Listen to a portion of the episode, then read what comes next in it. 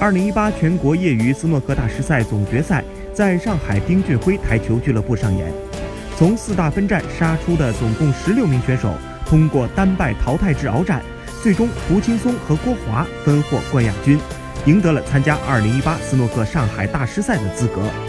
此次业余大师赛的冠亚军有一个特别的福利，接受奥沙利文和马克威廉姆斯两位明星导师的面对面指导。业余赛冠军蒲青松是一个二十六岁的年轻人，在上海大师赛正式开赛前，蒲青松一整天都和奥沙利文泡在了球房里。